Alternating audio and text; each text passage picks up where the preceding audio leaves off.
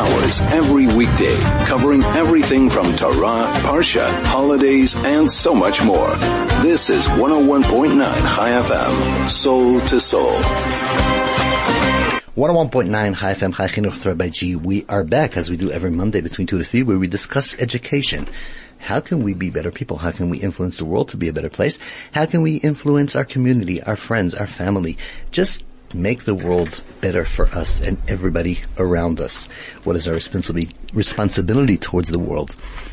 So much to hear what's happening in the community, outside the community, in the world. Today actually we're going to be focusing on an amazing program that's coming to South Africa from overseas. We'll get to that later on. Um, I want to start off with the, the show today with uh, a deep feeling of sadness that this morning has turned a bit into also upset and frustration. I want I want to share it a bit. Um, this morning I had the privilege for about four minutes between uh, my meetings.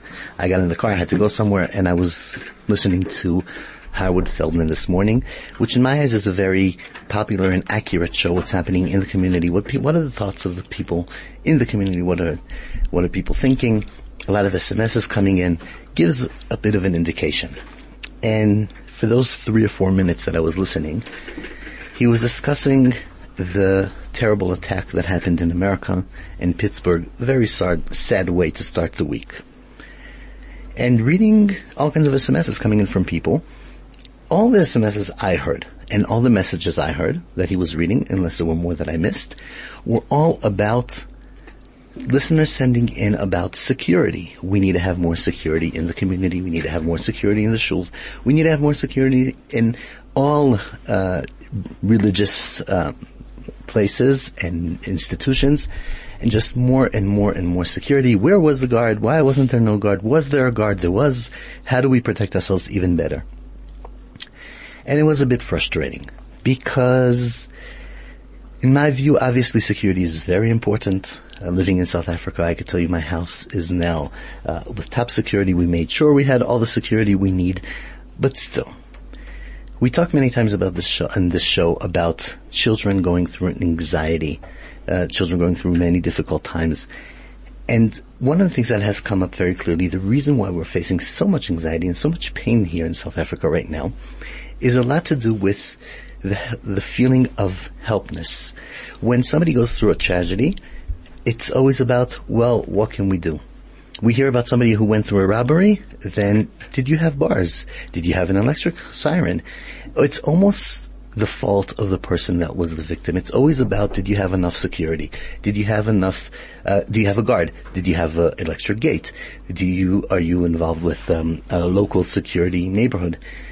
And we hardly hear about the the people who committed the crime. How bad are they? How much? How can we address it? How can we fight it? So obviously, it's very normal to hear people saying that we need to have more security in the schools, in the community, in all public places. But how about do we need to start maybe campaigning for safety uh, from in outside the com- community? Uh, if we have uh, a murderer who posted everything on social media, do we need to go check what's happening? Who's his friends on social media? What are they going to do next? Should we investigate? Should we look? Should we try to? I don't want to use the word fight back, but just not just sit there and wait for things to happen and say, well, maybe let's get more security and more security. And I actually think that in the long term we are damaging ourselves. And here's the point. You can agree or disagree. 34519 is the SMS line 061 That's the WhatsApp line. Please comment on what I'm about to say. And things like many times people tell me, you know, South Africa is becoming a very violent country. And I actually think it is not. Because the, the violence that we're experiencing right now from crime, if it was a violent country, it would have been so much worse. Because there's almost nobody doing anything. It's almost like we're in a situation that somebody could break into your house and then everybody will go, well, shame. Terrible. I mean, I've heard about incidents that the police even got the criminals and then nothing happened. Or situations that people that were caught involved in still work in the area. all kinds of things. And obviously I'm not saying everything and everybody and it's all the same, but we are leading ourselves into a violent community because if our kids that are growing up today are going to feel helpless again and again and again and again, they could, God forbid, God forbid, become into very um, sore people that can become violent because they can't just watch everything happen and nothing uh, being done on the other side. Just are we secured enough? Let's get more security. Let's get more security. So let me know what you think about that. 34519 is the SMS line. 61 That's from everywhere else. Anywhere in the world you can send us a WhatsApp. 61 What do we need to do to raise healthy children in a healthy community? Is it only about security, security, security, or is it also about fighting back, checking back, seeing what's going on?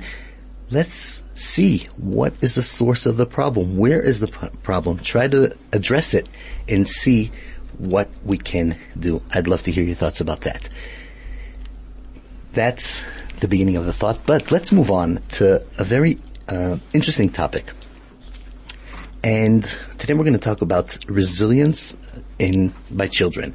Resilience theory is something that's taking place around the world now.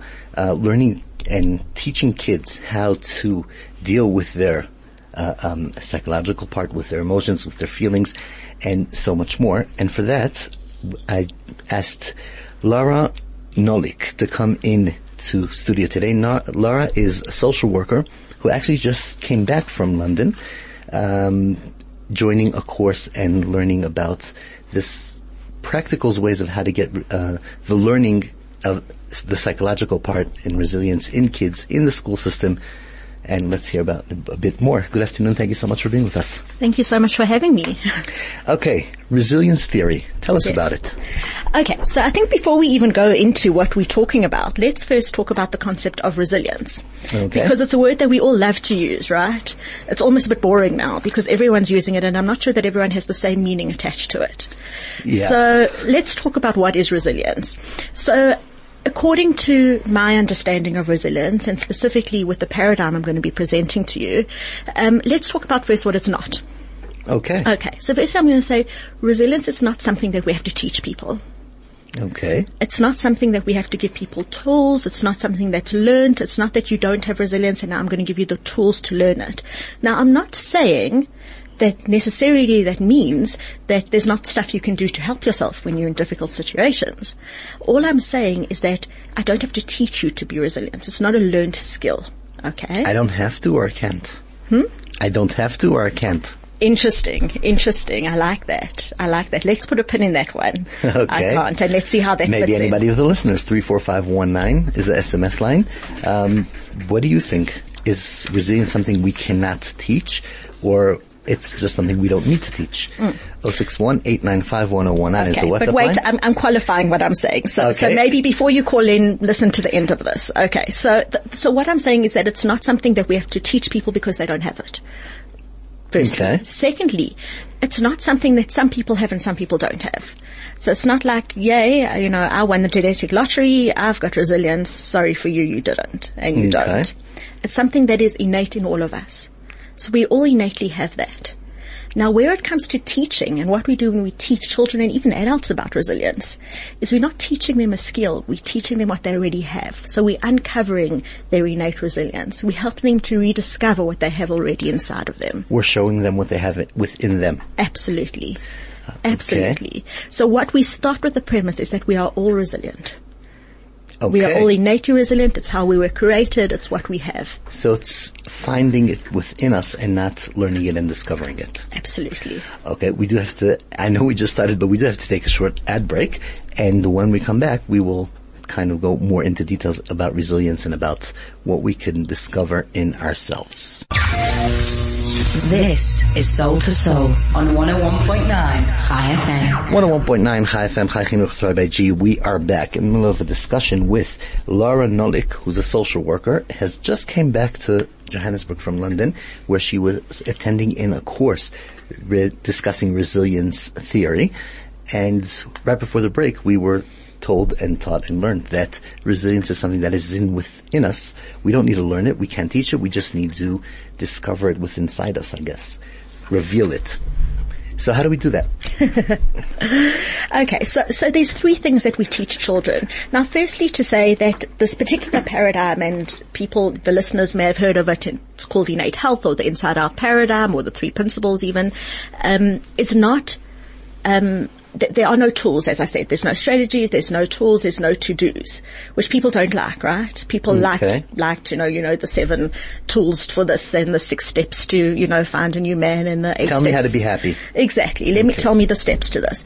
What we are saying is if you know how something works, you know how to use it properly. So for example, okay, let's say I'm trying to open a door and I'm pulling it and I'm pushing it and I'm pulling it and I'm pushing it and it's just not opening and I'm getting really frustrated and I'm thinking, you know, I better call my husband to help or we better call the handyman in or the locksmith and, and somebody whispers in my ear and says to me, it's a sliding door.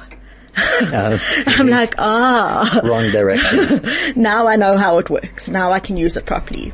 Okay. So what we're doing when we go into schools and we teach children and even adults, we're teaching them about their psychological capacity, about their psychological immune system, about rela- resilience. We're teaching them who they are.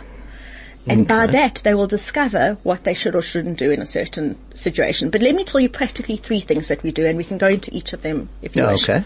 Okay, so firstly, we teach them about the intelligence of their minds.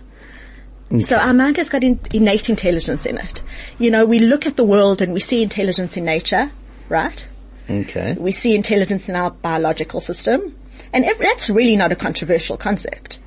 You know, if I say to people, think about the intelligence that's in nature, people can think of thousands of examples. You know, no, a leaf doesn't have to go to biology lessons to learn how to photosynthesize, right? Exactly. Okay. a, a spider doesn't have to, you know, learn how to do his weave. He just knows how to. There's a built-in intelligence in, in, in the world, I gotta in say, nature. because Yes. while you're talking, I'm actually getting a very um, uncomfortable thought. Okay. And I'll tell you why. Because you're talking about things that are very natural. Yes. And things that we don't have to uh, know the theory in order to see that there's so much um, in nature and so much we could see and experience.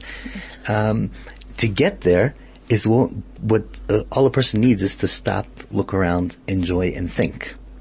And I know that we're walking and stepping into a generation that we are, I don't want to say so busy that we don't stop and think.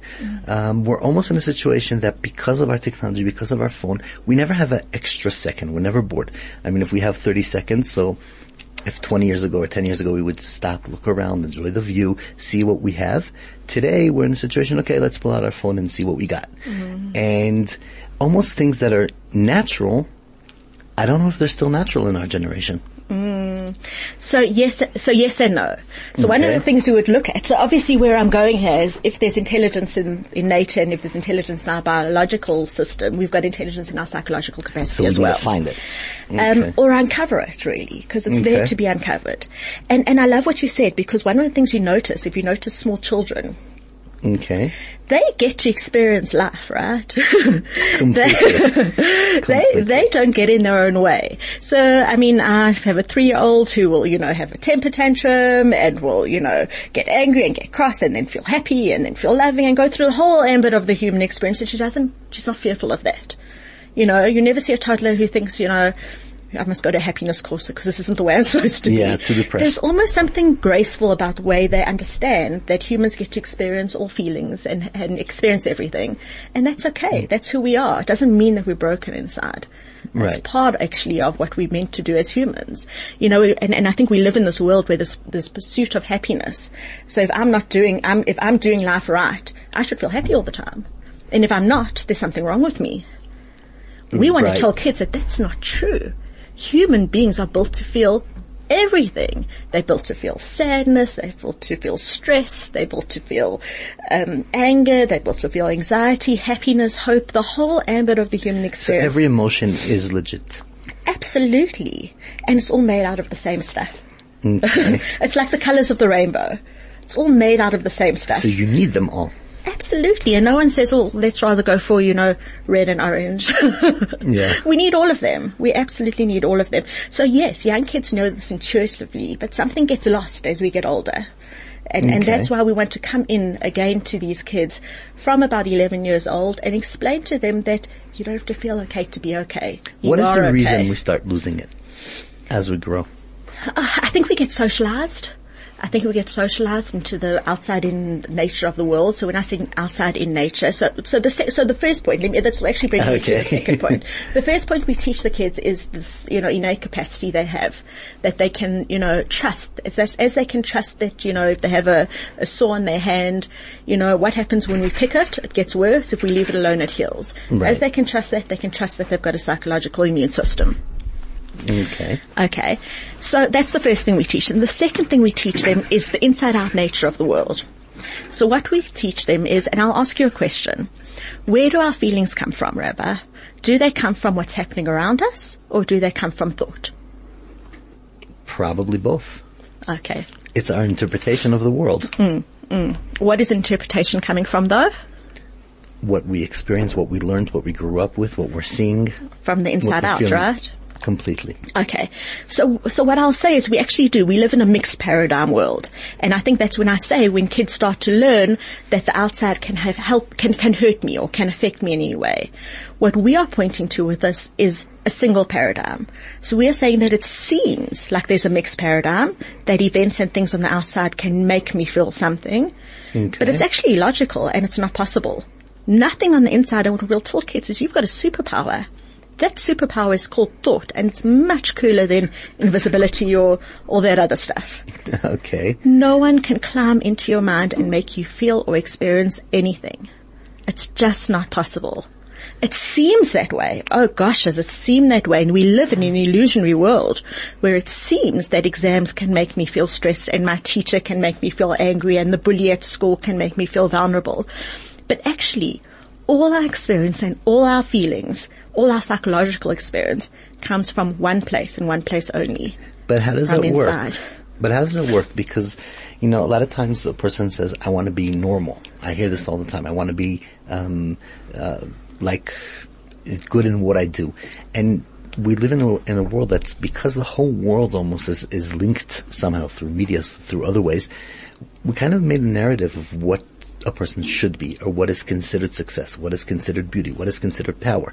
And a person can't experience their own feelings about um, confidence, power, beauty. He has to and she has to look around and whatever got 500,000 likes, that means that is the truth. So how can we detach? Absolutely. And what's the source of that? The source of that is a misunderstanding of where our feelings come from.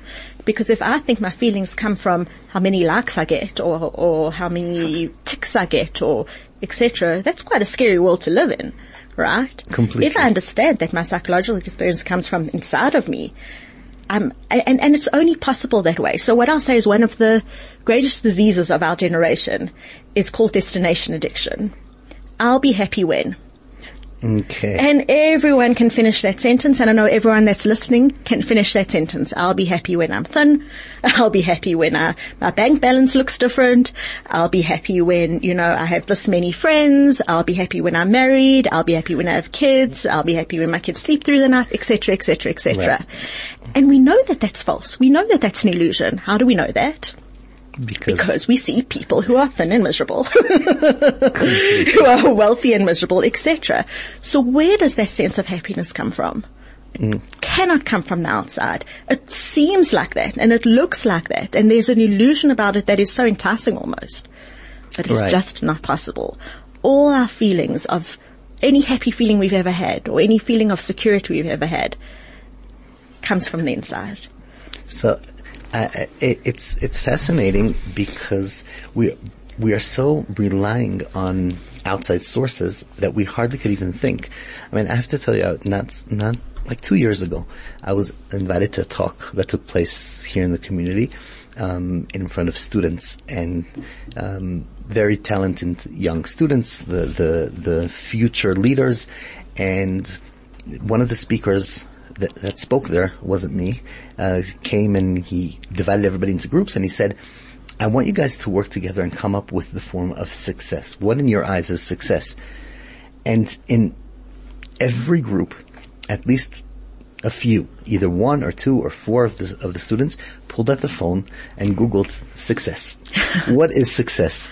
Which is Why am I not surprised? yeah, yeah. So, so then how do you teach? You're coming from such a different uh, um, perspective, how do we link these two perspectives into mm. today's world? So just to say, kids love this more than adults. I'll tell you Completely. why. For two reasons. Firstly, they've they've had less time to be socialized into anything else. Okay. So they've got, you know, we've been trained in psychology and this and that, and we've been hearing so many different things for so many years. Kids hear this and they hear it very simply. We say, you know. Your feelings come from thought. Like, oh, that makes sense. so the bully at school can't hurt me. Yeah, okay. So they hear it very simply. Kids also love things that are true. So when they hear truth, they, they open up to it. Thirdly, they see that it actually works. So kids will go in this program and suddenly they'll say, I don't bite my nails anymore. By the way, we never talk about biting nails. Okay. they'll say, um, I don't have panic attacks anymore. They're having such incredible results to this because they're suddenly in touch with a part of them. A, they know where their feelings are coming from. They know that that's available to them every second of the day. How amazing is that? Right. To just connect. Yeah. So how do we keep that, that natural feeling within them? So it's, it's not a feeling, as I say, because they get to, it's an understanding. Okay. So how do we keep that understanding? So I think, I mean, obviously they, they, they, um, they learn it. So we, we really have an intense way of teaching it to them and we give them lots of proofs and lots of examples and it's very experiential and it's quite fun. But I think that also the world shows up for them and they live and they experience. So what I often tell people, even when I'm talking to adults, is I say, don't believe me. Please. Why would you? Go out and live your life and it's going to show up for you. And suddenly it does show up for them. Maybe somebody says something and they have a different reaction. They're like, ah, remember what that, you know, lady said to me a few weeks ago. Why didn't I react like I normally react? So, so, so if we have, let's say our children, uh, any parent that's listening right now, uh, in the car doing their lifts or whatever it is, and says, you know what, yes, my children are young and naturally they're still living what you're saying, that to use their own perspective, had, what can I, on a practical level do to actually keep it within them and help them, almost immune them from the world? so one of the things I would say is learn about this. Okay. as you've learned about your biological system and, you know, parents will know how to feed their children healthy food and look after them, you know, physically. Well, they know, No, they know. I- Do I they I always know? But we know, I'm we, we taught how to look after our children physically. Okay. So I, I would encourage parents to learn about this. There's tons of stuff online, there's tons of books to read, but I would encourage parents to live because if parents themselves are living this. I mean, I know with my kids, I've never really taught this to them in any, in, in any formal way. But they get it just by watching mommy and the way mommy lives and works and plays.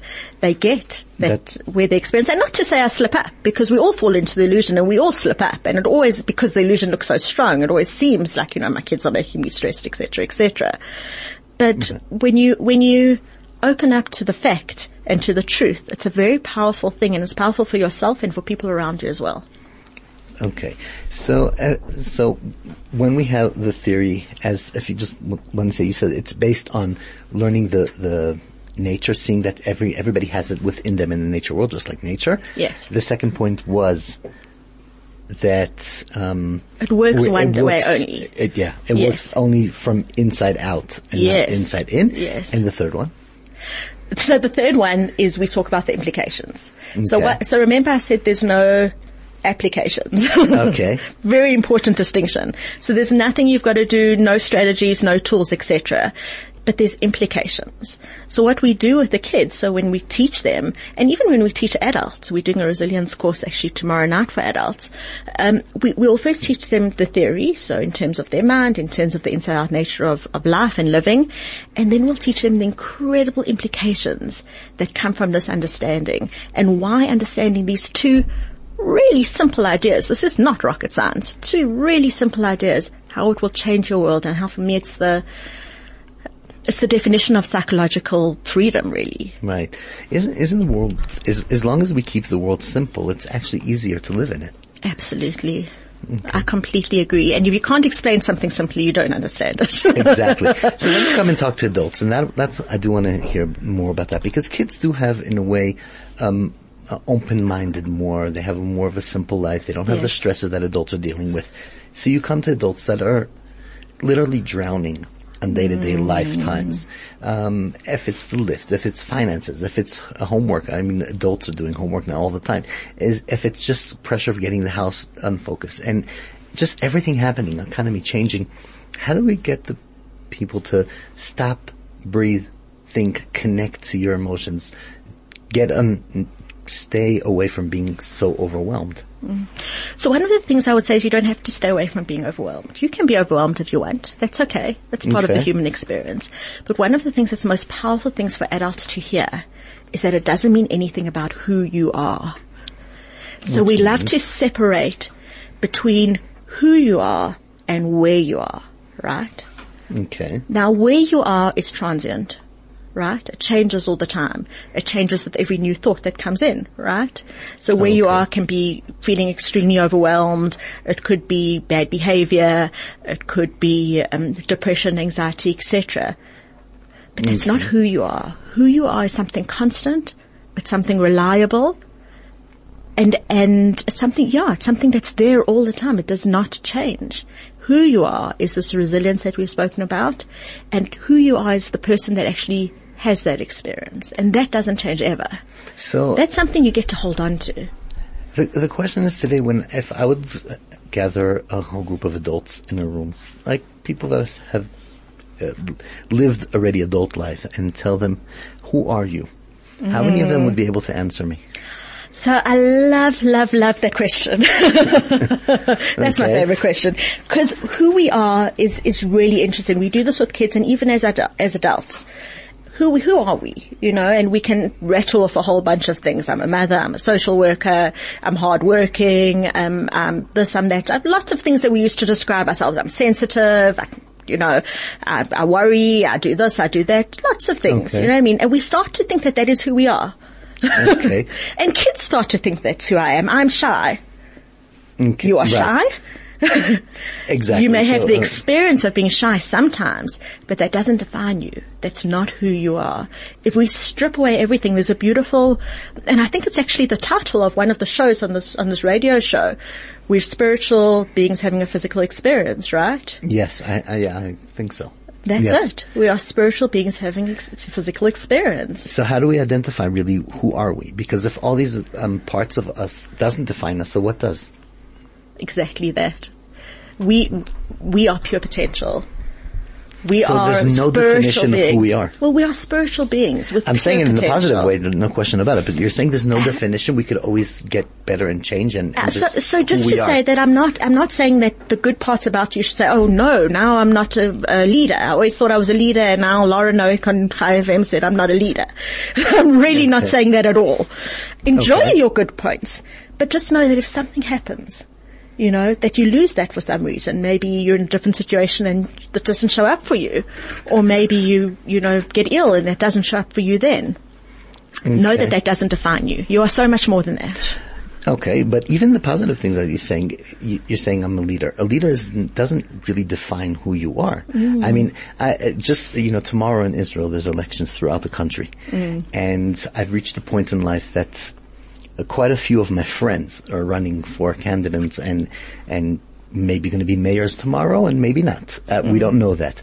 And, and I see sometimes I like to watch my friends in media sometimes and I see, um, them as the leaders. But my experience with them is completely not as leaders. We're close friends. We have fun together. We, th- so when they're, when we're together, they're not leaders. I don't think leaders is what defines them. Yes, they have a very strong of, part of leader in them, but it's just a part of their personality. Absolutely. So- Absolutely. So none of that defines you. Your personality So doesn't nothing is define defined. you. We just enjoy the positive things we have. Okay, we do have to take another break. Okay. Um, and yeah, let's take a short break and discuss and continue this discussion. 101.9 Chai FM, Chai G. We will be right back. Two hours every weekday, covering everything from Torah, Parsha, holidays, and so much more. This is 101.9 Chai FM, soul to soul. 101.9 Chai FM, Chai Chinuch Torah G. We are back in the middle of a discussion with social worker Lara Noik. I know social worker doesn't define. I just use it as a title. that I, that I've learned already in the show. So um, we we we the, talking about resilience and about um, experiencing ev all our emotions and, and learning how to um, um, deal with them and and live them and have a feeling with them. And I want to talk a bit a bit um, about the resilience, the stress, the all these difficult things that we a person can go through and feel in a relationship. About relationships between spouses, between children and kids uh, and parents, between relationships with co-workers, relationships in the community. Where does this affect our relationship? Okay. So I think this is extremely, extremely helpful in relationships and, um, I'll tell you why. Okay. So what we discuss here is if I experience my world one way only through thought, right? Okay. And everyone around me experiences their world one way only through thought, right? Completely. We live in what we call separate realities. Okay. Completely separate realities. So we think that, you know, we're seeing the world as it is, right? We think that our, you know, we're like cameras and we see the world as it is. We are not like cameras, we are like projectors. We only see the world through, through thought, through this lens of thought all the time. Now if I understand that, and when I mean understand that, Rabbi, I don't mean intellectually understand that, because that's not that. an intellectual understanding.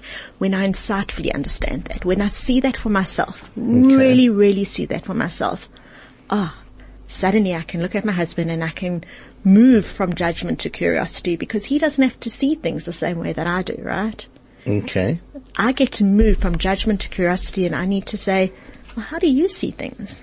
Let's say everyone comes out of a meeting and I don't know if anyone's had this experience. I've had this. You come out of a meeting and somebody says something and you think, what? Were you in the same meeting as me? Cause I never experienced that. We see that all the time. Okay. And that can be quite frustrating. That's where conflict comes from a lot of times. Absolutely. Now imagine if we understand that our experience comes from inside us through thought, right? Imagine then turning around and saying, wow, what did you hear? We can share. We don't have to judge about that. We can share. We can understand that what, what we see isn't right and what other people see is wrong. Okay. We're all just seeing things through thought. And we can build a conversation about that. We can talk about that. It's fascinating because we almost use this sentence as judgment, the most judgmental sentence we could say is leaving a meeting and somebody says what they understood and we say, well, you heard what you want to hear. And you're coming and saying it, yeah, maybe in a very positive way. You hear what you understand, what you Absolutely. interpret. Absolutely. Okay. And, and as I say, it's not, we, one of the things that I love about this, well, this paradigm is that we're not judging. There's no judgment here. We're just Okay. describing something. And what's great is the description is so helpful to us. Ba- um, Wow. So basically, so when we're living living in a relationship and we could understand that everybody has their own perspective and there's no, um, we don't need to use a one uh, mind track and and a reflection, then we could be much more acceptance towards our family, Ah, Absolutely. kids. Furthermore, the second thing which we, we discussed briefly is this aspect of nothing on the outside can make me feel anything. So my husband's socks on the floor Okay. cannot make me feel stressed. It, it, it, don't worry, it's not, it's not real. Or, or he's just not listening. Um, okay, yeah. stress So- only comes from inside of me, right? Okay. So it doesn't mean I can't go and chat to him about, you know, being tidier, etc., etc. But I'm not going to chat with him from the illusion of his socks made me feel anything because there's no magic in his socks or, or, you know, there's nothing to do with that. What I can understand is that my feeling of stress anxiety comes with, from within me. And then whatever I do afterwards just seems to have more integrity. So then I come to, so, so basically the challenge is that many times I'd come to him afterwards with, um, after I had this whole conversation in my mind saying that, well, the socks are there because he doesn't care. And even though I told him he's just not interested and then the whole mess and then I guess he just hates me. And then I come to him and then there's, it's a disaster. Absolutely. We create the most incredible movies in our mind, don't we? Unbelievable. Okay. We do have to take another short break, uh, hopefully the last one for the show, and we will come right back. This is Soul to Soul on 101.9 Chai FM. 101.9 Chai FM, Chai Chinuch Reggie. We are back to the final part for uh, today's show and just discussing with Lara Noik, social worker, and we've dis- been discussing just how we experience life and experience things, and, and that it's actually a positive thing that everybody goes through their own experience. Um, I have to say about that, one of the um, beautiful things I was taught by my rabbi, it's brought down that when uh, um, at the end of the days, when Mashiach comes and we're all going to have God's um, be revealed by Hashem, then it says that everybody's going to be sitting in a massive circle, and God will be sitting in the middle and everybody will be pointing and saying, this is God we prayed for and worshipped and waiting for. And my Rabbi Oz used to ask why he's sitting, why is he, are we sitting in a circle and why is he sitting in the middle? He should actually be on stage and everybody in front of him and just like we have a powerful uh, presentation. And he always taught us that the power of a circle is that everybody in the circle sees something else. And at the end of the day, we all need to focus on one concept or one direction, but we all have our own views, our own feelings, our own thoughts, the own perspective of what we've seen, and and we're all right because everybody in the circle sees something else in in reality. okay, so we we just we have like three minutes left. If we want to take a practical practical thing that we could start living by today, what would be I'd say step number one for a beginner to start changing the mindset from projecting the outside inside to start living your own feelings and your own emotions? So I would say, as I say, this isn't a doing, this is an understanding. But if you've listened to this and if I've piqued your interest in any way or your curiosity, what I'm going to say to you is play around with it. Life is a great lab for us, okay. right? Play around for it and see what shows up for you. You know, question, question things, you know, you don't have to be so, you don't have to believe things, question things. So things that you may have thought were, were affecting you or things that you may have thought were standing in the way between you and good things or well-being. Question that. Be a little bit more skeptical. Right. But please question it, don't search it kind of learn from your own experience. Don't Absolutely. just go up to Google and say, oh, let's see about this. Well, well, what I'm going to say to you, and, and I'm going to say to you, I mean, this is for me the most powerful thing to say to yourself as adults, to say to children, to your children, children to say about themselves, what if? What if you have everything you need inside of yourself for life? What if? Ask yourself that question. Okay. And then it will happen. Hmm? Well, Please, the, the, the, deeper you see it, it's happening already. But the right, deeper you see it, it, the more you'll experience it for yourself. And accept. Okay. If anybody wants to be in touch with you to hear about courses, to hear about things you're doing in the community, how do they get in touch? So I think best is to email me. Okay. So my email address is Lara Noik. So it's L-A-R-A N-O-I, I for igloo, K, okay. at gmail.com. Okay. So Lara Noik at gmail.com. That's it. If anybody wants to be in touch. Yes, and just to say there's so many resources, so many things upcoming. So if anyone is interested, please, you know, get in touch with me and I can point you in the right direction. And yeah, help, help you find it within you. Absolutely. As they say. okay. Thank you so much for being with us. Uh, it was a lot to learn, fascinating, and let's hope that we all get the, the knowledge and inspiration that we need to actually see ourselves in the positive right way. Thank you, Rabbi. Thanks for inviting me. Okay, thank you so much. I was Lara Noik, a social worker who has uh, shared with us an amazing um, discussion about resilience theory and yeah, anything else that you think is important that we talk about this show, any uh, topic of education, anything you want to comment, you want to add, you want to say, please send me an email, rabbigsa at gmail.com, rabbigsa at gmail.com. If you feel you have what to share on the show, please send me a message and we will, please God, have a chat. In the meantime, take care and we'll see you back next week, Monday 2 to 3, Chai Chinuch with Rabbi G.